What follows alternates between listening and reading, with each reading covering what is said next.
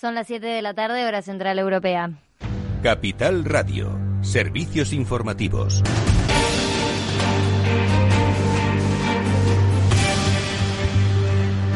Buenas tardes. La prevalencia del coronavirus en España es del 5,2% según la segunda oleada del estudio de prevalencia. En el anterior presentado el 13 de mayo fue del 5%, así lo ha indicado Raquel Jotti, directora del Centro de Salud Carlos III.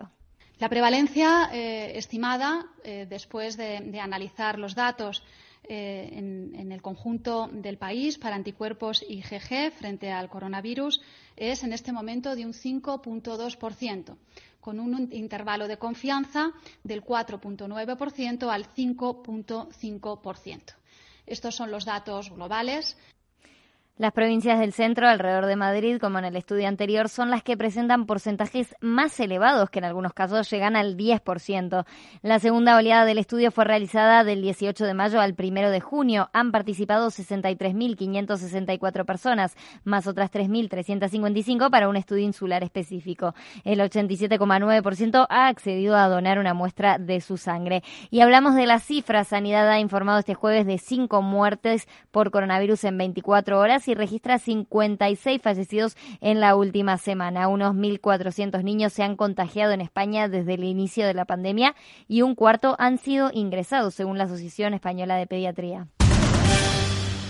El Banco Central Europeo no ha decepcionado. La institución presidida por la francesa Christine Lagarde ha superado las expectativas generadas anunciando un aumento del programa de compras contra la pandemia, el PEP, de 600 mil millones de euros hasta un total de 1,35 billones. Los analistas preveían un aumento de entre 300 mil y 500 mil millones. Este es un mensaje claro para el Tribunal Constitucional alemán que en un fallo reciente acusaba al Banco Central Europeo de falta de proporcionalidad en el programa de compras de activos PSPP. Lagarde ha asegurado que se encontrará una solución positiva a este problema. E el Banco Central Europeo está sujeto a la jurisdicción del Tribunal de Justicia de la Unión Europea. El programa de compra de activos ha sido juzgado por el Tribunal de Justicia de la Unión Europea como algo, y cito, en línea con nuestro mandato. Por supuesto, hemos tomado nota del juicio que se dirige al gobierno alemán y al Parlamento alemán y confiamos en que se encontrará una buena solución, una solución que no comprometa la independencia del Banco Central Europeo. ECB's e independence? En Capital Radio hemos analizado las decisiones del Banco Central Europeo y el discurso de Lagarde. Eh, Nicolás López, director de análisis de MG Valores, cree que ha sido correcta en sus palabras sobre el tribunal alemán tampoco el BCE ahora tiene en su mano solucionar eh, los problemas de esta crisis, ¿no? Eh, hace su parte, su parte es decir, bueno, nosotros vamos a dar toda eh, la, liquidez y la financiación a los estados que sea necesario. De lo que hemos hecho hasta ahora, está claro que ha estabilizado, lo que ha hecho hasta el BCE, ha estabilizado los mercados eh, monetarios y los mercados de, Europa, que están en una situación eh, muy estable desde hace muchas semanas. Es decir, que de alguna manera está cumpliendo con lo que se espera del Banco Central. Además, el Banco Central Europeo ha actualizado previsiones. Espera ahora que el PIB de la zona euro caiga un, 8,7% este año. En 2021 la economía rebotaría hasta el 5,2% para moderarse al 3,3% en 2022. Estos datos suponen un vuelco para el dato de este año, pero una revisión al alza de 3,9 puntos porcentuales para 2021 y de 1,9 puntos porcentuales para 2022. Vamos a ver qué están haciendo los mercados financieros. Claves del mercado. Wall Street, Wall Street está ahora en negativo. Tenemos al Dow Jones que cae un 0,35%, 26.177 puntos. El Nasdaq 100 también abajo, un 0,71%. Eh, lo vemos en 9.634 puntos y el S&P 500 no se salva de esta tendencia negativa porque también cae un 0,60%, 3.104 puntos. Y les recordamos, el IBEX 35 ha terminado la jornada en negativo a pesar de este anuncio del Banco Central Europeo. Está bajo un 0,78%, 7.566 puntos. Lo mejor de esta jornada ha sido para IAG, arriba un 2,24%, y lo peor para AENA, que ha caído un 5,18%.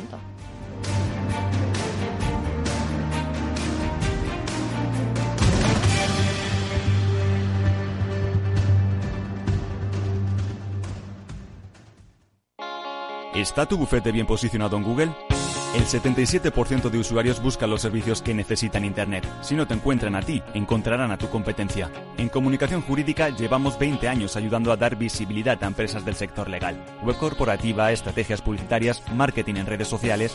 Infórmate en comunicacionjurídica.com o en el mail info arroba comunicacionjurídica.com. Comunicación Jurídica. Hacemos visible tu despacho. ¿Quieres aprender a invertir? En XTB encontrarás la oferta formativa online gratuita más sólida del mercado, así como una cuenta demo para que practiques hasta que estés preparado. Entra en xtb.es y apúntate. Producto difícil de entender. La CNMV considera que no es adecuado para inversores minoristas debido a su complejidad y riesgo.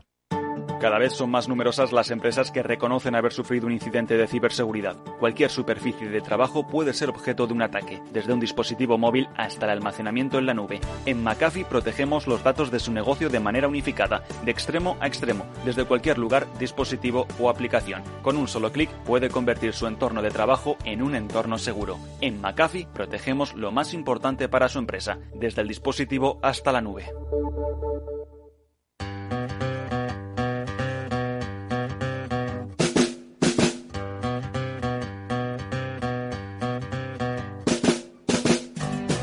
Después del trabajo, After Work, con Eduardo Castillo, Capital Radio.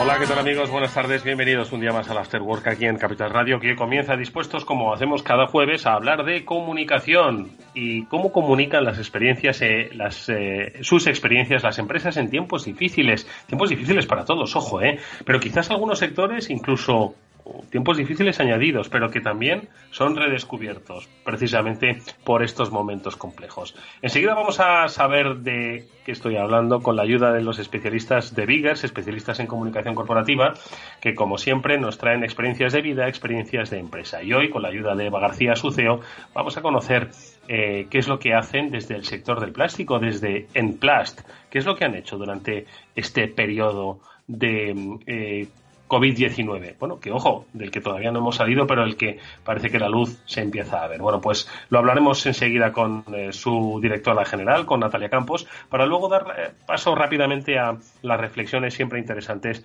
de nuestros expertos en transformación. Iba a decir transformación digital, hoy lo son en transformación, hoy el mundo se ha transformado tanto digital como socialmente. Bueno, pues con Julián de Cabo, con Víctor Magariño, trataremos de analizar pues esos cambios que están teniendo lugar sociales, políticos, económicos, sanitarios, tecnológicos y que van a marcar la forma en la que vamos a vivir, que ojalá sea por mucho tiempo, los próximos años. Con ellos eh, cerraremos este programa que ya comienza hoy con Néstor Betancourt gestionando técnicamente, como cada día, este programa. Así que no vamos a esperar más. Bienvenidos, empezamos.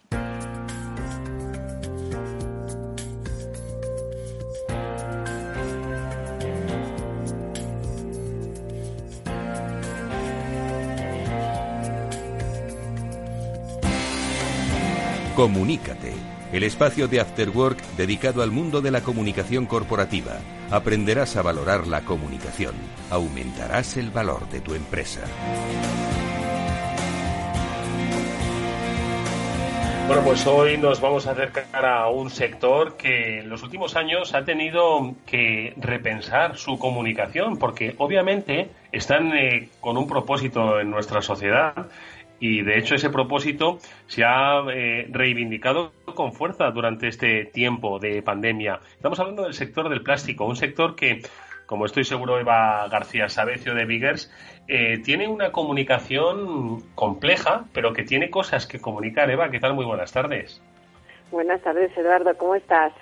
Encantado de saludarte nuevamente y que sea pronto. Ojo, que ya parece que la desescalada comienza pronto. Algún día estoy seguro de que estas historias de empresa y de COVID-19 las vamos a poder contar en el estudio. Pero bueno, mientras tanto, sí que suena perfectamente para los oyentes del After Work y que hoy van a conocer pues cómo el sector, em, ojo, ha reivindicado que están aquí pues para muchas otras cosas, no solo para las que pues quizás todo el mundo se acuerde y además que tienen una connotación negativa, ¿no? Sobre todo para ayudar. Ha sido, yo creo, un sector que se ha puesto, bueno, que siempre ha estado con las pilas puestas, pero ahora más que nunca, porque ha habido mucha necesidad de productos y de soluciones que, bueno, pues en su, en su, desarrollo y en su producción llevan el plástico, ¿no? Entonces yo creo que han sido empresas que se han tenido que mantener eh, muy, muy activas durante todo este periodo y que han podido, pues eso, eh, poner un poquito su granito de arena en esta situación, ayudando, pues, a, los que más lo necesitaban, ¿no? Oye, pues eh, hoy conocemos la eh, historia de Enplast, cuya directora general es Natalia Campos. Natalia, ¿qué tal? Muy buenas tardes. Hola, buenas tardes, Eduardo. Hola, Eva. Encantada de estar con vosotros. Igual, igualmente, eh, Natalia, em, vamos a ver el sector eh, en el que tú estás, la empresa en la que eh, representas, lleváis muchos años trabajando, pero estoy seguro de que en todos estos años donde ha habido debates, donde ha habido revisiones, donde ha habido polémicas, donde ha habido avances, donde ha habido innovación, investigación, donde ha habido de todo, seguro que en todos esos años en los que Emplas lleva trabajando, eh, pues eso, cuatro décadas. Estoy seguro de que este año 2020 lo vais a recordar por muchas cosas, ¿no? Pues sí, efectivamente. La verdad que, llevamos toda, toda una, vida, una historia en el plástico. La empresa tiene 40 años y bueno, pues parece, parece que el plástico hubiera estado con nosotros toda la vida al nivel en el que, en el que lo, lo tenemos hoy en día, pero no es así. Hace 40 años en España empezaban a hacerse los envases de plástico y esto ha sido exponencial y ha sido un desarrollo muy rápido y quizá por esto nos encontramos en la situación, en este conflicto de los residuos y cómo, cómo, cómo asimilar las ventajas del plástico sin los perjuicios del tema medioambiental. Y lo que pasa que es un ejercicio mental que tiene que hacer la, la sociedad, no solo, no solo culpar al plástico como hay un, como se dice, ¿no? sino, sino mm. ver eh, el buen uso de que tenemos que hacer que tenemos que hacer de él. Porque no nos olvidemos que posibilita muchísimos avances en medicina e incluso ahora en la pandemia pues pues lo hemos visto no como como ha sido definitivo. Mm. Oye, y en ese sentido, eh, sí que me gustaría que nos contaseis, eh, Natalia, qué es lo que habéis hecho. Eva nos ha traído pues, todas las semanas las experiencias de empresa de todo tipo y condición, de todos sectores, y todas ellas como empresa, y además esto yo creo que Fíjate, Eva, que hemos transformado un poco nuestra sección de comunicación en una sección de alma empresarial, ¿no? Porque creo que todas las empresas, tanto hacia adentro como hacia afuera, han entendido pues eso que esa máxima ¿no? que muchas veces decimos en estos programas de las empresas tienen que devolver a la sociedad aquello que ésta les ha dado ¿no? bueno pues yo creo que de una manera natural les ha les ha salido Eva verdad eh, a todas las empresas y ahora Natalia nos va a contar un poco la experiencia de cómo ellos han querido pues devolver a la sociedad no lo que lo que ésta les ha dado Sí, yo pues creo que ha sido un momento de reflexión, ¿verdad, Natalia? Para todas las empresas, para todos los equipos, para ver un poco eh, realmente y analizar cuál es el papel que tenemos en la sociedad y ponernos en marcha, ¿no? No pararnos, eh, que yo creo que esa ha sido la máxima también en Emplac y en muchas empresas de decir, no vamos a parar, vamos a seguir y vamos a poner muchísimo más en valor lo que hacemos cada día, ¿no?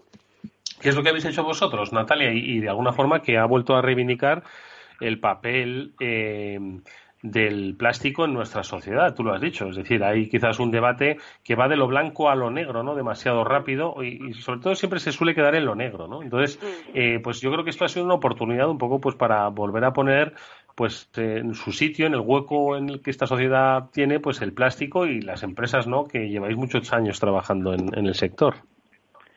Pues sí, efectivamente, Eduardo. Nosotros lo que hemos hecho, pues, es eh, pues aportar lo que lo que nosotros hacemos, que son envases de plástico, eh, que pues que se han demandado mucho para los hidrogeles y para los desinfectantes, que si recordamos en un momento crítico de máxima urgencia, pues, eh, pues no había absolutamente medios de nada, ni los sanitarios, ni ni en las residencias. Entonces, pues, pues nos, nos contactaron varios hospitales con los que hemos colaborado y luego también eh, promovimos nosotros junto con otros otros clientes el, el, colaborar, nosotros poner los envases, ellos los hidrogeles, luego eh, hacer la gestión de la distribución y eso ha sido también una experiencia muy bonita porque muchas veces eh, creo que somos muy individualistas en el mundo de hoy en día, ¿no? Estamos mirando nuestro entorno, nuestro alrededor, nuestras preocupaciones y de repente que salirse un poco fuera, ¿no? Ver lo que está pasando y además ver cómo podemos no, no, no hacer una cosa solo por por nosotros mismos, sino, sino eh, juntar una, una colaboración, porque lo que sí que hemos visto es que juntos sumamos más. Eh, si nosotros, eh, es un ejemplo muy claro, ¿no? Donamos un envase, no, no es nada. Si donamos un envase con un hidrogel, eh, con una distribución, con un transporte, con un servicio, ya vamos, vamos juntando. Y creo que esa es una lección que, que deberíamos eh, sacar para el futuro. La solidaridad, pero colaborativa, porque porque desde luego nosotros eh, en esta experiencia hemos visto que marca la diferencia. Mm. Eva. Sí, es muy interesante. Es verdad que al final te das cuenta de que puedes, eh, dentro de esta situación, apoyarte en otros y que otros se apoyen en ti. Y muy importante también que no lo hagamos solo ahora, ¿no? que estamos en una situación complicada, sino que lo metamos dentro de nuestras estrategias y que intentemos utilizar estas energías para el futuro para ser más fuertes también unidos. Y como decía Natalia, no, no mirarnos siempre no nuestro ombligo, nuestra situación, nuestro sector, sino ver también qué oportunidades podemos desarrollar a partir de esta situación de crisis, ¿no? Eh, Natalia, en cualquier caso, ¿cómo crees que, es, que debe ser el proceso por el que la comunicación eh, de vuestro sector pues de alguna forma debe clarificar ¿no? Eh, el debate al que hemos hecho ahora mismo referencia en la sociedad, que no vayan del blanco al negro se queden en el negro, que no tengan una posición determinada. ¿Por dónde crees que se deben abordar estos debates? Pues mm, yo creo que desde la honestidad. Y, precisamente no, no, no todo, justo como tú has dicho, no todo es blanco o negro. O sea, desde el sector no podemos defender que cualquier cosa plástico bajo cualquier concepto es bueno y en todas las circunstancias, pero tampoco debemos pasar a otro lado. Entonces, hay, hay materiales o hay soluciones que a lo mejor no son tan sostenibles, hay que buscarles una alternativa. Eh, hay muchas alternativas dentro de la economía circular y hay que ser honesto. La honestidad, no, no, no, no hacer, bueno, este greenwashing ni para un lado ni para el otro, ¿no? Eh, sino aceptar las cosas y ir por la verdad con la verdad por delante. Y con datos también también yo creo que falta hay mucho populismo en algunas en, algunas comunicaciones en algunas noticias que salen que, que hay que ahondar no hay que hay que formar a la gente en lo que realmente es malo y lo que realmente es bueno y que luego la gente decida hay que hay que hay que crear un poquito más de formación en la gente Eva, vosotros como especialistas en comunicación, eh, ¿cómo complementarías eh, esta reflexión que ha hecho Natalia? Sí, yo creo que es muy importante y de hecho, pues eh, Natalia y yo lo hablamos mucho, ¿no? Que las empresas del sector, en este caso del plástico, tienen ahí una gran responsabilidad de, de informar a la sociedad sobre cuál es el valor que tiene el plástico. Es decir, si solo se comunica en una dirección, evidentemente la gente va a seguir esa dirección. Con lo cual nosotros, que somos especialistas, que sabemos la utilidad, que sabemos cómo se puede reutilizar, en el caso, por ejemplo, del Emplas, en Emplas se, se recicla el plástico que se produce. es decir, al, final hay, hay, un movimiento, hay una investigación, hay una innovación continua por eh, aprovechar el plástico y hacerlo de manera eficiente, ¿no? Entonces yo creo que esto hay que comunicárselo a la gente para que sepa que si tú, por ejemplo, estás con tu bote de champú que está hecho de plástico, ese bote de plástico eh, ha desarrollado dentro de unas medidas de una producción sostenible. Eh, muy probablemente ese plástico está desarrollado y producido eh, sobre material reciclado también, con lo cual las empresas del sector yo creo que tienen una responsabilidad de comunicar el valor de su trabajo y de sus productos, ¿no? Y hasta ahora yo creo que el sector se ha mantenido un poco, bueno, pues esperando a ver qué, qué iba pasando y yo creo que pues ahora empresas como Emplas, por ejemplo, con Natalia, que, que de alguna manera también está muy concienciada con ese tema, pues eh, es pues eso es informar, es estar al tanto, es, es eh, ver qué se dice, qué no, cómo podemos un poco responder a, a esos temas y estar continuamente en ese debate y en esa conversación. Mm. Natalia. Sí, efectivamente. Y otro tema muy importante que ha dicho Eva también, la, la innovación. Eh, nosotros ya desde hace, desde hace muchos años pues estamos, estamos mirando alternativas, estamos eh, buscando métodos para, para hacer los materiales más reciclables, para utilizar más reciclado todavía en nuestros envases, que ya incorporamos un porcentaje importante. Y bueno, pues eh, hay muchas vías de desarrollo que no serán tan a corto plazo, pero hay que estar, hay que estar ahí porque eh, lo hemos visto, ¿no? El, mundo va muy rápido, los adelantos también, hay que, hay que poner un poquito de, hay que poner medios, medios para, para, para poder innovar en ese, en ese, en ese camino. Mm. Sí, la verdad es que eh, la innovación, todos los procesos, ¿no? Yo creo que es, es importante que mm, hagamos un poco de comunicación eficaz ¿no? y transparente pues para entender que las industrias que están sujetas a una eh, elevada regulación ¿no? y, a una, y a un control y vigilancia medioambiental pues superior al, al, del resto de, sectores, ¿no? bueno, pues están poniendo pues eh, sus recursos que van desde los financieros hasta los talentosos, ¿no? pues para poder adaptarse y poder explicar un poco el papel ¿no? que juegan, ¿no? porque al final, claro, a, uno lo, lo demonizan sin que se dé cuenta. Lleváis 40 años trabajando, ¿no? 40 años, bueno, pues dando servicio a muchísimas otras compañías, ¿no? Porque desde en Plas, pues sois eh, especialistas en el envasado de, de plástico que utilizan muchísimas compañías, ¿no? Pues para luego ellos eh, ofrecer sus, eh, sus productos, que, que, muchos de nosotros utilizamos. Mirad en vuestra casa. Yo os, digo que miréis en vuestro neceser, ¿vale? Y seguro que muchos de esos botes son de Emplas, ¿no? Entonces, que de alguna forma también eso ayude, pues a que la gente entienda cuál es su relación con el plástico, ¿no? No solo que sea un esfuerzo que de las empresas, ¿no? Que por supuesto tengan que adaptarse, ¿no? Pues a no solo a no solo a corrientes, esto no se trata de moda, se trata de sostenibilidad, por supuesto, ¿no? Pero que también la sociedad sea consciente de cuál es su relación con el plástico, ¿no? Sí, efectivamente, aquí hay un hay un, un, cambio que todos que tenemos que hacer y tenemos que que, que ser honestos y buscar también, como decía, un poco de formación de la gente para que realmente se, se busquen alternativas sostenibles, porque yo, claro, estar aquí en el sector y nosotros estamos al tanto de muchas, de, de la, del impacto medioambiental de muchas soluciones y vemos que hay veces que, que se opta por la situación menos sostenible medioambientalmente, pero no sé por qué alguien ha dicho que lo es y, y, y ya está, ¿no? Entonces, oye, eso hay que tener mucho cuidado porque porque la preocupación para mí también es el medio ambiente aunque aunque esté en el sector y como decía hay que ser honestos si si si hay otra solución realmente más sostenible que que la nuestra pues habrá que adaptarse habrá que diversificar habrá que innovar habrá que mm, habrá que, que ir hacia otro lado pero pero que, que, que seamos que vayamos en el buen camino que vayamos en el buen camino. Y el consumidor tiene mucha responsabilidad eh porque nosotros trabajamos con las grandes marcas y ellos también están haciendo muchas cosas, trabajamos mano a mano para buscar soluciones más sostenibles, pero el consumidor manda. Y no nos engañemos al final las marcas también quieren eh, buscan lo que lo que el consumidor demanda. Y todavía falta falta un poquito para que realmente el consumidor el consumidor premie esa sostenibilidad. Mm.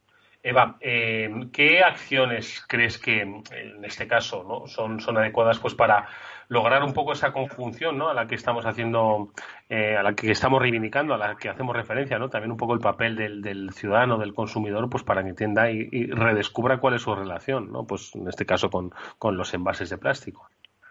Sí, yo creo que parte de la empresa para eh, primero, como decía Natalia, ¿no? Primero trabajar nosotros en asegurarnos de que nuestro producto eh, está dentro ¿no? de, de, esa nueva realidad, que innovamos, que trabajamos, que tenemos un equipo eh, que se lo cree, que eso es muy importante también, que, que, cree en lo que nosotros desarrollamos y en cómo lo hacemos y, en todas esas eh, medidas y estándares de, de, mucha calidad, ¿no? que en este caso en Plus eh, desarrolla día a día. Eh, creo que también, como decía Natalia, el, en la comunicación con el cliente, es decir, hacer partícipe al cliente de toda esa innovación y todo ese trabajo que desde el equipo desarrollamos, porque si nosotros comunicamos y lo comunicamos de su mano, seremos muy, mucho más fuertes, ¿no? Lo que hablábamos antes de colaborar con otras empresas para ser más fuertes en el futuro, pues lo mismo dentro de nuestro sector, en especial de plástico.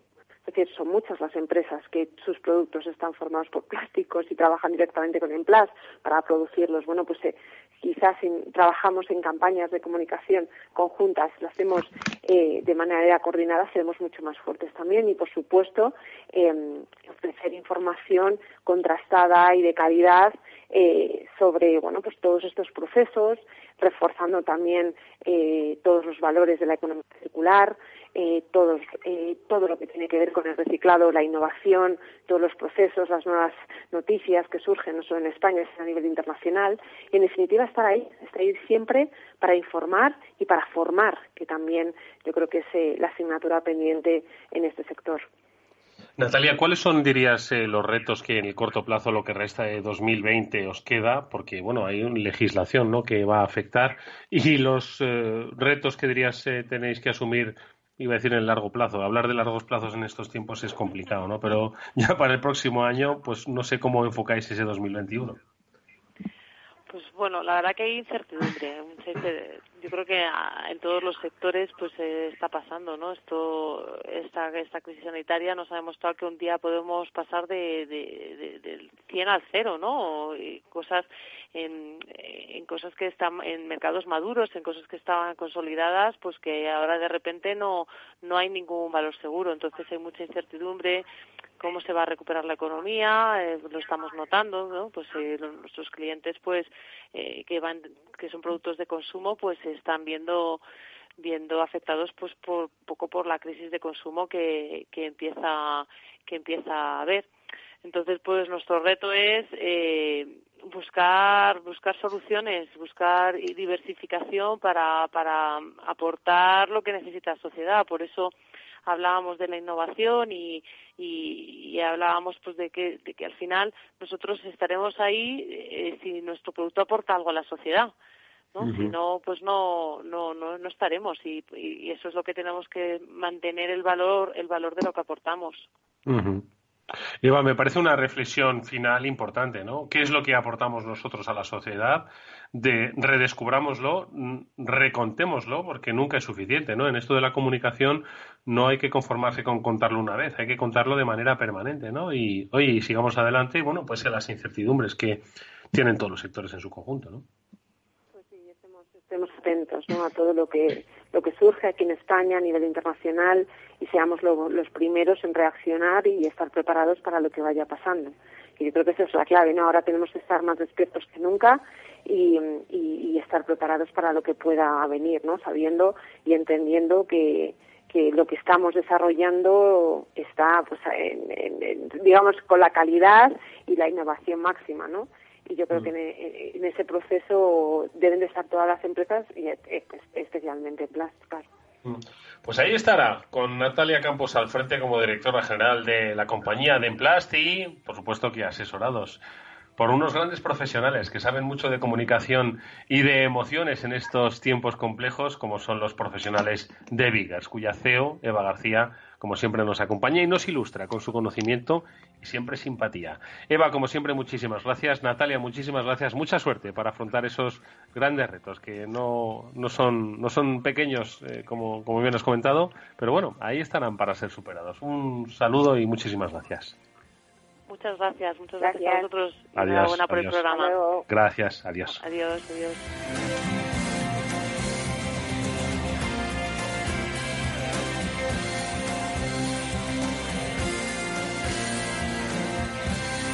After Work, quizás el mejor momento del día. Si quieres entender mejor todo lo que rodea a nuestro sector alimentario, tienes una cita en La Trilla un gran equipo de especialistas te acercará a la actualidad económica y política desde el campo hasta la mesa. Conocerás sus principales innovaciones sin olvidar las producciones más tradicionales. Los sábados de 8 a 9 de la mañana con Juan Quintana, la trilla de Capital Radio.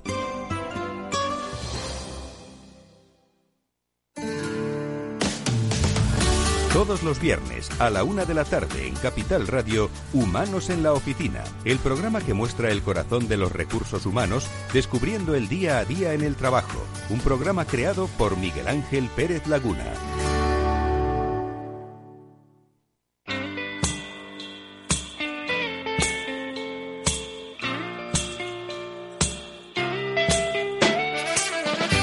Eduardo Castillo en Capital Radio, After Work.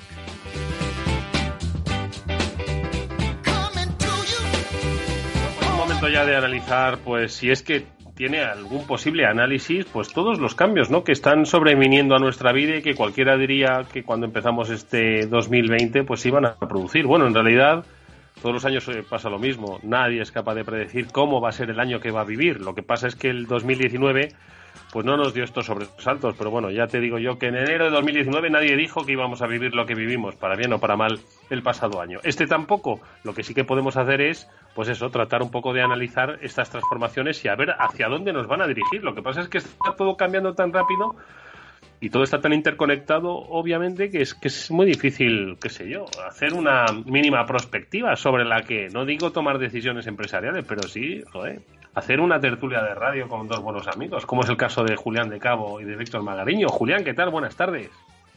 ¿Qué tal? Buenas tardes, Eduardo. Aquí todavía confitado, como dicen, con ganas de empezar el desconfinamiento de una puñetera vez. El desconfinamiento, sí.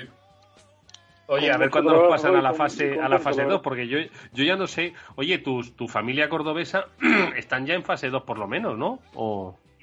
Sí, en Córdoba están en fase 2. Lo que pasa es que en la fase 2 creo que es algo así como un poco más de porcentaje de gente en la terraza, un poco más de porcentaje de gente en los lugares de culto y no mucho más.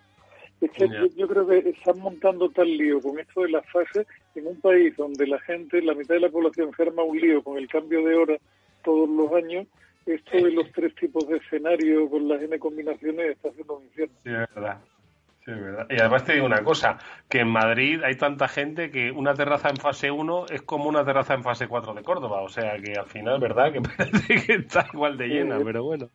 Yo, yo sigo en fase 0 y no pienso cambiar hasta que me vaya de vacaciones, creo. Sí, exactamente, que tampoco hay mucha necesidad, aunque no sea por nada. Pero bueno, Víctor Magariño, ¿qué tal? Buenas tardes, ¿cómo estás? Hola, buenas tardes, Julián Eduardo Yoyetes. ¿Qué tal, cómo va tu fase? ¿Tú, des, tú cómo desescalas, Víctor? ¿Con rapidez Pues sí. Con tranquilidad? Pues bueno, seguimos en fase 1 igual que vosotros, pero como dice Julián, la gran diferencia es entre 0 y 1. ¿eh? Entre 1 y 2, bueno, es una cosa más light.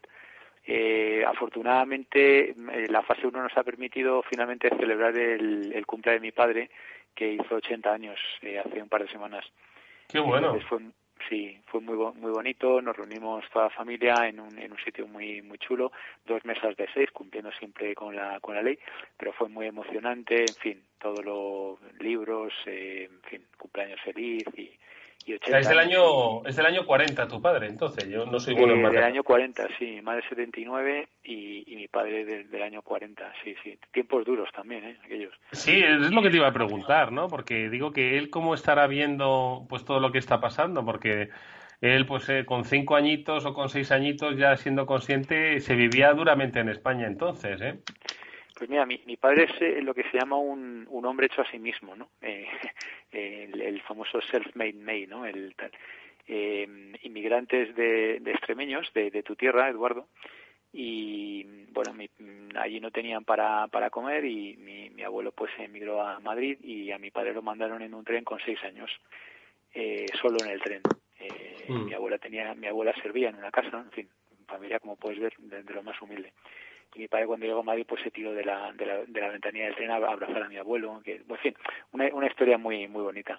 Y a partir de ahí pues tuvieron la suerte de que mi abuelo le, tocó la lotería en, una, en, Navidad y eso le dio para dar un primer traspaso de un alquiler. Fíjate cómo estaba la vivienda en Madrid en aquella época. O sea, le tocó la lotería y no se pudo comprar ni un piso, simplemente pudo dar un traspaso para entrar de alquiler. Entonces, esto digo también poco para entrar en perspectiva los tiempos que estamos viviendo ahora que parecen muy convulsos y todas estas cosas que hablamos, para que la gente lo ponga un poco en perspectiva que en aquella época, pues eh, la verdad que estaba todo francamente peor.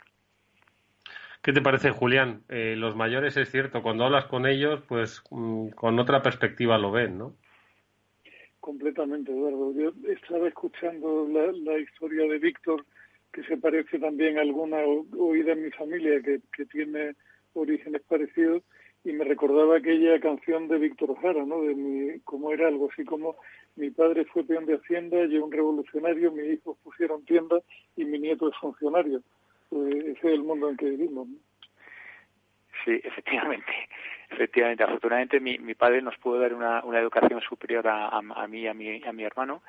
Bueno, eh, hemos trabajado mucho y nos ha ido bien la vida y hoy mi hijo, pues como sabéis, estudia en una de las mejores universidades del mundo, lo cual es un salto significativo en dos generaciones, pero bueno, mm. afortunadamente vamos eh, a mejor. Oye, ¿y nosotros vamos a poder darles lo mejor a nuestros hijos? Porque el mundo que, que, está quedando está un poco convulso, ¿eh? El, mundo que está quedando está siendo, pero yo creo que casi siempre ha sido convulso, Eduardo, en el fondo. Cada generación tiene su reto y cada generación tiene su afán. Y quizás si algo falta en este mundo de hoy es un gran reto colectivo para un país que en otras épocas hemos tenido, que ha funcionado siempre como punto de cohesión y que quizá eso nos falta. Otros países han tomado la digitalización como banderín de enganche y como, y como ilusión común. En España somos un país en, búsqueda de una misión, yo creo, hoy por hoy. En búsqueda de una misión, joder, pues ya llevamos buscando la misión. No, si te fijas, en, en, la generación anterior, en la de nuestros padres, la misión fue meterse en Europa. En la anterior, que fue la de nuestros abuelos, superar la guerra civil la nuestra es una generación donde yo creo que al final mucha gente se armó un lío y pensó que la misión era comprarse un BMW. ¿no? eh, eso, me, ha gustado eso, ¿eh? me ha gustado. Y a Víctor también, ¿eh? sí, curiosamente yo llevo ya eh, tres o cuatro BMWs, ¿no? BMWs, ¿eh? Muchas misiones. sí, por eso, de, nuevo la, los contrastes de, la historia, ¿no? En, apenas dos, dos generaciones pero yo, yo sigo pensando lo que ya he comentado varias veces aquí, que esto tiene que asentar todavía, está, está todo muy, muy, muy tierno. Luego está claro que las previsiones que hacíamos hace apenas unos meses, ya no te digo las del año pasado o las de hace tres o cuatro años, estaba revisando fotos de que tomaba de, charlas de gurús y es que no, daban ni una, o sea, ahora mismo no, no, no dan ni una, vamos. Entonces esto tiene que asentar un poco más, tiene que cambiar cosas. Eh, no sé si llegaremos a cambiar todo lo que realmente querríamos cambiar, un cambio de sistema. Veo la nueva generación, eh, mi hijo y, los hijos de mis amigos, eh, los veinteañeros y tal, con ganas de cambiar mucho, con visiones un poco disruptivas, con unas prioridades muy diferentes a las que podíamos tener nosotros, ¿no? Eh, no sé si eso se va a quedar por el camino o realmente se va a poder llegar a, a realmente cambiar las cosas, cambiar el sistema y, en definitiva evolucionar como, como sociedad, no lo sé. Mm. Julián. Bueno, yo, yo creo que hay que ser optimista, ¿no? Quizá esta historia del coronavirus sea un punto, un relativo punto de inflexión, como tantas otras veces en que nos hemos encontrado con, con hechos que no estaban en el guion y que nos obligan a reinventarnos un poco pero la sensación, más allá de que sufriremos una crisis económica larga, compleja y tal, es que yo creo que al final hay, una inercia en la gente que yo creo que, nos devolverá a un punto razonablemente parecido en que, al que estábamos. No creo que vayamos a cambiar tantísimo como sociedad a raíz de esto. Estaremos unos meses con la mascarilla puesta, pero, pero con la cabeza puesta también, sobre todo, en cuándo quitárnosla. Sí que hay, hay puntos donde quizá la crisis o, o, estos dos o tres meses de, confinamiento nos han cambiado la perspectiva. Una de ellas ha sido el teletrabajo, que al final, si te das cuenta, es curioso porque eran tecnologías, eran herramientas, eran alternativas que estaban ahí pero de las que nadie había tirado realmente muy a fondo porque no nos habíamos visto en la necesidad. Y este punto de inflexión ha hecho que la gente se tire a la piscina y que descubra que en la piscina había agua y que no solamente había agua, sino que el agua está a una temperatura bastante razonable. Y ahora lo que pasa es que muchísima gente, en concreto, eh, el otro día estuve viendo un informe que decía que el 98% de la gente, el 98%, que es una barbaridad, decía que les gustaría seguir trabajando en remoto, al menos parcialmente, para el resto de sus carreras, que no es poca cosa. La verdad es que estoy, yo estoy totalmente de acuerdo con, con Julián en que obviamente pues esto nos ha puesto frente al espejo, ¿no? Eh, al final, pero es normal, ¿eh? Las nadie se atreve a tomar decisiones. Las empresas, ninguna empresa en su sano juicio eh, habría dicho, venga, todos a trabajar a casa. No sé, pues porque no está inoculado. Eh, sin, sin, coronavirus no lo habría hecho, ¿no? Eh, ni, ni, siquiera pensando, es que igual podemos reducir el tamaño de nuestra sede y podemos ahorrarnos unas pelas. Pero es que ninguna empresa lo habría hecho, insisto, en, condiciones normales. El coronavirus nos ha puesto frente al espejo y las empresas que no ah, eh, repiensen un poco su circunstancia después de esto, es, creo que están condenadas a desaparecer. Te lo voy a decir, pues vosotros dos que me habéis hablado y mucho, ¿no? De transformación digital, siempre me habéis hablado de esas empresas que, que, no están, que no se han transformado porque no se han querido enterar, ¿sabes? Y ahora pues están a, otra cosa, ¿no? Yo, yo creo, eh, tampoco nos olvidemos de, de, algo importante, ¿no? Que el, el, tejido empresarial en general en el mundo, pero desde luego en España el 97% son pymes, ¿no? Entonces, mm, estas pymes, mm, primero, no todas tienen la, capacidad real de transformación que puedan tener las multinacionales en términos tecnológicos y de adopción rápida de políticas, eh, no solamente de tecnología, ¿no? Y entonces yo tengo mis dudas porque en ese en ese noventa y tantos por ciento sigue habiendo mucha cultura presencialista, ¿vale? Y eso es un poco la parte del león, que sí, que algo va a cambiar está claro, ¿no? Pero pero yo eso hay que verlo. Y luego también somos un país eminentemente de servicios. Y los servicios, pues, mm, sí, ahora, bueno, pues algunos se prestan a domicilio y tal, pero, pero la, inmensa mayoría, eh, pues eso, bares, cafeterías, eh, en fin, todo tipo de servicios eh, se prestan en, el lugar donde ocurre el servicio y para eso tiene que ir la gente. Entonces, yo creo que a lo mejor hay un poco de péndulo, ¿no? Ahora de repente, pues mm, hay una vorágine de, teletrabajo, pero creo que luego volverá un poquito eh, hacia donde hacia donde estábamos antes. No igual, ni muchísimo menos, no igual, pero pero sí que mm, yo creo que tenderemos a normalizarnos. Mm, no sé, yo no sé.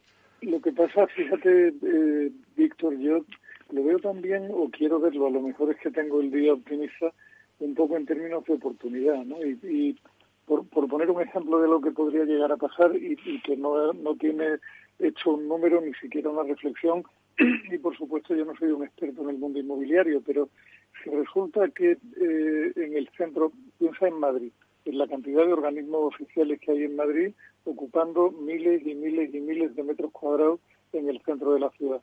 Si la, si la administración fuera capaz de hacer con el teletrabajo lo mismo que han hecho también las empresas privadas, potencialmente se liberaría muchísimo espacio en Madrid, con el beneficio que eso tendría para la circulación por un lado, pero es que además permitiría que el Estado se pusiera en el mercado un montón de metros cuadrados que ya no necesitaría, que a lo mejor podría tener un impacto en positivo, presionando un poco a la baja los precios del mercado inmobiliario que en Madrid siempre fueron altos, ¿no? Al final es cuestión de echar la imaginación y mirar hacia adelante. Lo que pasa es que ¿tú, ¿tú crees que habrá algún político pensando en si se puede aprovechar esto de la pandemia para cambiar el modo en que se trabaja en la administración? Ojalá lo haya, ¿no? No, no, no, es que, no, no, efectivamente, ¿no? El, el, el nivel de la política en España nos ha demostrado en los últimos años, especialmente en los últimos meses, que son incapaces ¿no? de, tener una visión estratégica de país y en global ¿no? para una sociedad como la española y eso pues es un desastre no sobre todo pues para la sociedad española en su conjunto pero bueno más allá la de gente lo percibe también Sí, que la gente lo percibe porque le está en el segundo número dos en la lista de problemas percibidos por la ciudadanía, o sea que, no, es, eso un secreto. Eso está fantástico, eso está fantástico. Pero bueno, aún así seguimos acudiendo a votar a, a partidos políticos, ¿no? Y quizás creo que hay que reflexionar nuevamente sobre no ya el sistema electoral, porque este está en manos de los políticos cambiarlo y obviamente no van a querer cambiar algo que les va a perjudicar, sino quizás, bueno, demostrarlo de otra manera, invitar a esa masiva abstención, ¿no? Que, pues, por otro lado, también al final vendrían unos a, hacer el cálculo diciendo que es que la abstención es perjudicial igualmente. En fin, bueno, más allá de política, eh, ¿Qué otras cosas eh, estáis eh, leyendo? Porque, bueno, el mundo tiene que avanzar hacia algún lado. Ayer me, decía Félix López, mi economista de cabecera, pues que el gran triunfador, obviamente, ¿no? Era la, tecnología, lo digital. Las empresas tecnológicas no son las que pues han logrado posicionarse. Y, él hace una reflexión, dice, antes decía Julián, ¿no? Que España tiene que encontrar su misión, ¿no? La generación esta que vivimos tenemos que encontrar nuestra misión pues España también tiene que encontrar su misión económica, ¿no? Porque si va a haber, como decía Víctor, pues una restricción en los servicios, que es algo lo que sabemos y ofrecemos muy bien, pues tendremos que encontrar otra fuente de, creación de riqueza y de, y de inteligencia, ¿no? bueno, eso es muy fácil, Eduardo. si me permites, eh, tú sabes lo que ha hecho Irlanda en los últimos 30, 40 años, ¿no? Pues eso se, puede hacer perfectamente aquí en España. se puede hacer exactamente igual. ¿no? Pero convertirse en un paraísillo fiscal, ¿te refieres a eso? ¿Y por qué no? Quiero decir, es decir, yo he vivido en dos años y créeme, créeme, el, perdón, el, el, clima y eso no tiene absolutamente nada que ver. O sea, aquello es eh, terrorífico. Allí llueve de lado, hace frío en agosto, en julio, tal. Entonces esto, tú imagínate venirte aquí a, yo qué sé, no te, no te digo ya eh, Málaga, en fin, en fin, te digo casi casi cualquier país de, España. Entonces eso se podría hacer, lo que pasa es que, bueno, eh, obviamente pues probablemente implicaría salir de la, de la Unión Europea y, bueno, unas decisiones, vamos, de un nivel de valentía y arrojo que yo no veo aquí ni, ni de lejos, ¿sabes?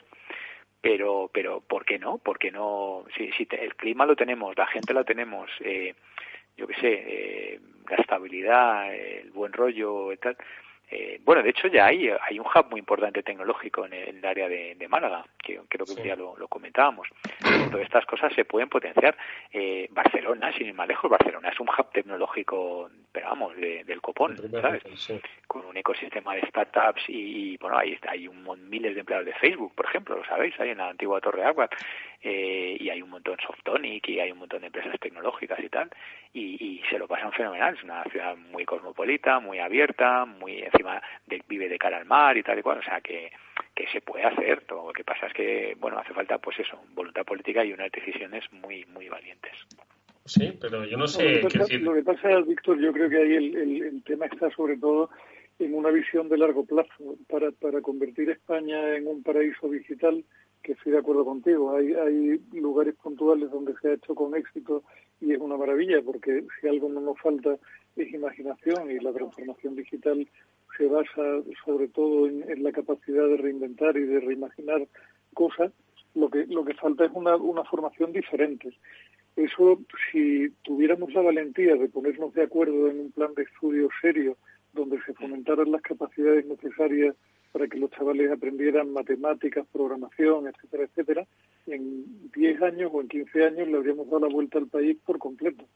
Pero, de nuevo, el, tema de la educación es un tema que siempre ha estado enormemente sesgado hacia lo ideológico en lugar de buscar la excelencia o buscar o hacer palanca para un cambio de largo plazo en el país. El problema es que estamos pensando siempre en la inmediatez y el político tiene la mira en cuatro años y en aguantar esos cuatro años como buenamente puedan ser. Y lo que suceda más allá de eso no le importa nada. Yo, sin, sin meterme en el lío político, creo que con, con un solo cambio que hiciéramos, transformábamos el país por completo, que sería el, el bendito cambio de las listas abiertas. Un sistema donde nos garantizáramos que los mejores llegan al Parlamento y que además no necesitan de estar encuadrados en un partido político y tienen total libertad de conciencia. Eso sería darle la vuelta al país por completo. O sea, si tú sustituyes los diputados de cuota y de carne por gente preparada que sabe lo que quiere y que hace propuestas inteligentes, vamos, poníamos España boca abajo en dos legislaturas. Sí, pero fíjate, Julián, es que tú, tú mismo lo has dicho y al final volvemos al tema político sin querer, ¿no? Eh, hay que pensar en el largo plazo. ¿Qué, qué, país del mundo piensa en el largo plazo? Así que te, que te venga a la mente rápido. A mí me viene uno, ¿sabes? Eh, porque es que además hacen planes. Eh, ¿Perdón? No, que, que, te vienen varios y, y algunos bueno, vienen, tienen sistemas democráticos que funcionan bien no, no, no precisamente A mí el primero que me viene es China. Ahí hacen planes, planes económicos, eh, donde dicen, bueno, pues ahora queremos ser el líder de inteligencia artificial en los próximos cinco años. Y se ponen y son ya el líder de inteligencia artificial.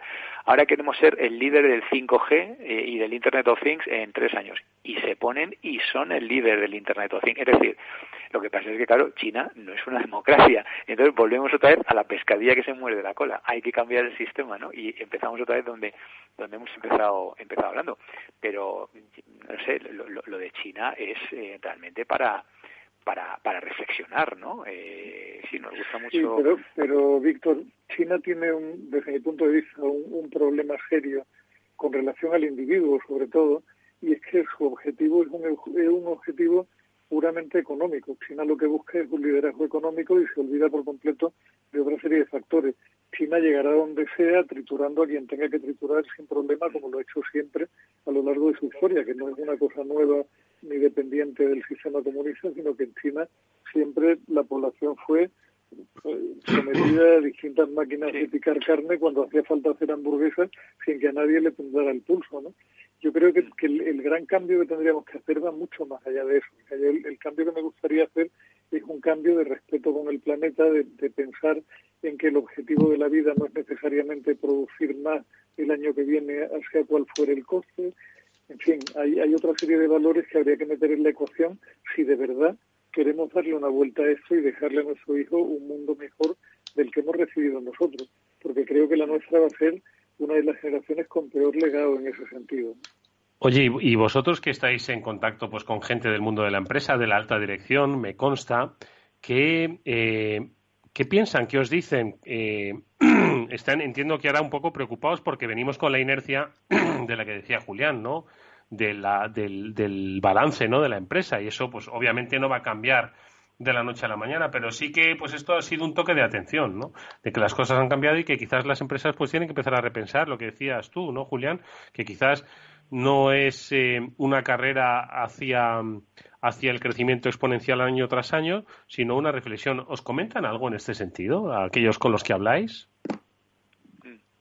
Pues mira, yo, em, percibo un poco de todo, eh, una dispersión bastante grande, porque eh, desde el apocalíptico, desde esto es una guerra y pero sin bombas y bueno vamos a poner la compañía en hibernación y vamos a ver cómo salimos de esta y tal, hasta el famoso wait and see, ¿no? Eh, espera y, mira, bueno, vamos a ver esto cómo va, vamos a testar las aguas un poco y demás hasta el optimista más, eh, más acérrimo, ¿no? De, bueno, esto es una oportunidad, un poco en la línea de lo que estamos comentando, ¿no? El cambio, eh, más digitalización, más tecnología. Entonces, mm, lo, cual me lleva a, de nuevo a que es pronto, ¿sabes? O sea, porque he visto una cierta dispersión en, en las formas de opinar. No sé vosotros.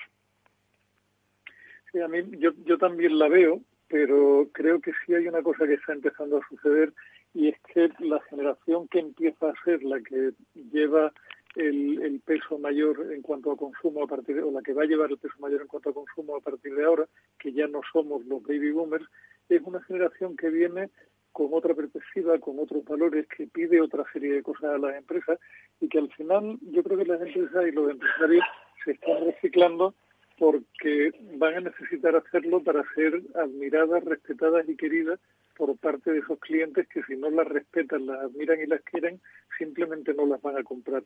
Hoy día los consumidores que vienen en la siguiente generación esperan otra cosa distinta de las marcas. Hmm. Oye, y, por ya rematar un poco estos últimos minutos, ¿no? Eh, sí que me gustaría que me dieseis alguna recomendación, porque estoy seguro de que en todo este tiempo de confitamiento, como dice Julián, más de una aplicación os habéis bajado y más de una habéis borrado. A ver, ¿qué es lo que eh, descubristeis durante este confinamiento y que ahora es imprescindible en vuestro smartphone? Igual sigue siendo el WhatsApp, ¿eh? o, o yo qué sé, o Instagram. Pero a ver, en tu caso, Julián, ¿me recomiendas alguna aplicación o no?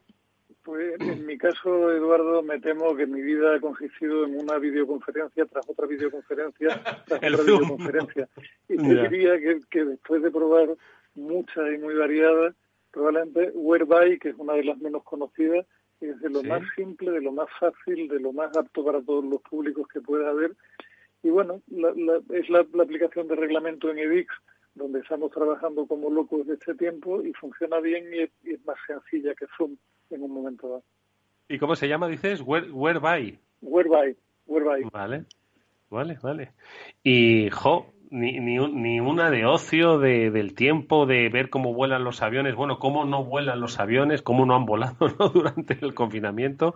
Es que, no me ha dado tiempo a nada, Eduardo, no me ha dado tiempo a nada. Sí que estoy leyendo un libro, estoy repasando un libro que ya leí sobre la marcha en su momento, que me, está gustando mucho en esa segunda lectura, que se llama Mide lo que importa, que es un libro verdaderamente excelente sobre una cosa que se llama OKR, que si queréis hablamos otro día con más calma. Genial, OKR, lo, lo apuntamos, lo apuntamos. Y Víctor, venga, danos tus recomendaciones. Pues mira, eh, estaba mirando las diferentes pantallas de mi teléfono móvil y me he dado cuenta de que no solo no he incorporado, sino que he ¿Cómo hecho que las diferentes contrario. pantallas? He borrado varias. Ah, bueno, vale, vale, que tienes, vale, las diferentes pantallas. He borrado varias, porque ¿Ah, sí? hace poco me, me avisó el teléfono que empezaba a tener petada la memoria y me sugería una serie de ellas para borrar. Y la mayoría le, le acepté la sugerencia y porque la mayoría no las había tocado eh, pues desde que tengo el, el móvil. Con lo cual mi pantalla es, vamos, el, al 90% la, la adivináis. O sea, WhatsApp, Twitter, LinkedIn, eh, la del banco, el correo, etcétera, etcétera, ¿no? Y, y luego la de la- las dos últimas que creo que me he bajado son de hace meses ya. Eh, una de hace años, la de aparcar, y la otra la de dejar el coche en la estación de Atocha o en el aeropuerto. Y esas, la verdad, que son súper útiles. Me, han- resultado de mucha utilidad. Sí, pero, resto- tampoco, pero es que hayas, tampoco es que hayas cogido mucho el BMW últimamente, Víctor. No, ahora lo tengo en el taller. No. Me ha gustado mucho eso, ¿eh? Mira, Julián, que hay marcas, ¿eh? Mira que hay marcas en el mercado, ¿eh? Y marcas premium, ¿eh? Pues hemos ido a decir el BMW. Que no está mal, por otro lado, ¿eh? Yo creo que ha sido ha sido un poco un icono. Yo nunca he tenido uno ni creo que lo tenga, pero sí confieso que llevo así como 20 años montado en motos BMW y, y estoy francamente contento con ella. Ah, bueno, bueno, pues ya está, ahí está, ahí está. Oye, pues eh, nada, con esas recomendaciones nos vamos a despedir, si os parece, hasta la próxima semana. OKR, ¿de ¿qué, qué es eso del OKR? Simplemente dinos las siglas. Pues OKR en inglés significa objetivos y resultados clave. Es una, es una metodología de, de gestión estratégica muy, muy interesante. Bueno, pues hablamos de estrategia, si os parece, para la semana que viene. ¿Vale? Venga. Qué, buen- qué buena falta nos va a hacer y no la estrategia esta chusca que vemos por desgracia en el, en el Parlamento y que lo llaman estrategia. ¿Qué valor tienen? ¿Qué valor tienen? En fin, bueno, pues de eso También hablaremos. lo llaman, ten en cuenta que también lo llaman Parlamento. Sí, exactamente. Se están, hay mucha atribución que debería revisarse estos últimos tiempos. Julián de Cabo y Víctor Magariño, ha sido un placer escucharos. Eh, le damos las felicitaciones al octogenario del señor Magariño, a, a Magariño Senior, ¿vale? De, de parte de este programa, ¿vale?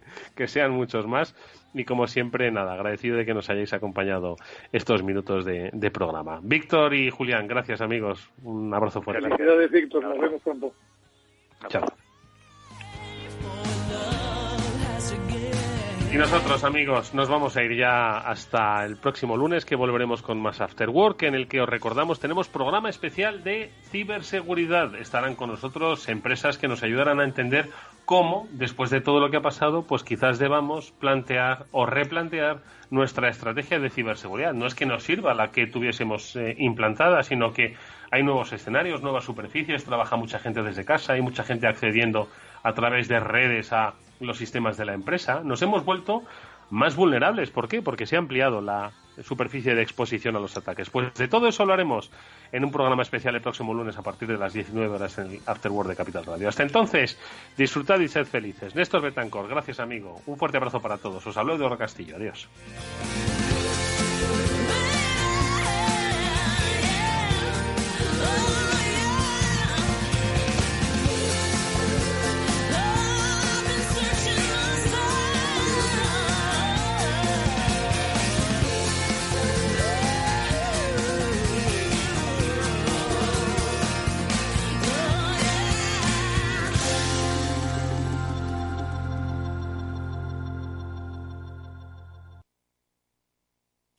Están aumentando los ciberataques a empresas y nosotros trabajando la mitad desde casa. Imagínate la protección que tenemos. Aquí contamos con las soluciones de ciberseguridad de OnRetrieval. Nos aconsejaron desde el principio y diseñaron un plan para proteger toda nuestra red. Y eso que la mayoría teletrabajamos. ¿Y estáis tranquilos? Claro, nos gestionan la seguridad de forma remota, previenen ataques y robos de información y además son especialistas en recuperación de datos.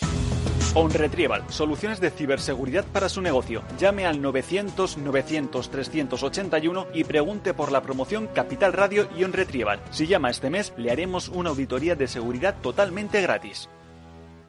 Hola, soy Leopoldo Abadía, autor de La Crisis Ninja, y quiero hablaros de lo normal. Lo normal es que cuando compramos algo sepamos cuánto tenemos que pagar, ¿no? Pues eso mismo debería suceder a la hora de invertir. Por eso me gusta Finanbest, comisiones bajas y claras, sin letra pequeña. Entra en finanbest.com y descubre que lo normal es extraordinario. Lo normal es Finanbest. Tu radio en Madrid 105.7, Capital Radio. Memorízalo en tu coche. Soy de Buitrago del Lozoya y quiero hablaros del pueblo, pero no del mío, sino de Chinchón y de su preciosa plaza y de Rascafría, que bañarse en las presillas es un gusto y de patones, que se come de cuento, y del queso de colmenar de oreja, y de las campanas de Torrelaguna, y del castillo de Manzanares el Real. Y ya que hablamos de castillos, también de mi pueblo, de Buitrago. Estas vacaciones, en las 11 villas de Madrid, estamos deseando verte y que nos veas. Ven a redescubrirnos, porque juntos somos un mejor Madrid. Comunidad de Madrid. Bomberos de Madrid, ¿en qué podemos ayudarle? Bienvenido al servicio 010 Línea Madrid. ¿En qué puedo ayudarle? Está hablando con Samu Social. Dígame, ¿qué le ocurre? Abuelo, tengo muchas ganas de verte. Hola mamá, ¿cómo va el día? Separados pero muy unidos estáis haciendo algo inolvidable. Sois muy grandes, sois muy Madrid. Ayuntamiento de Madrid. Capital Radio.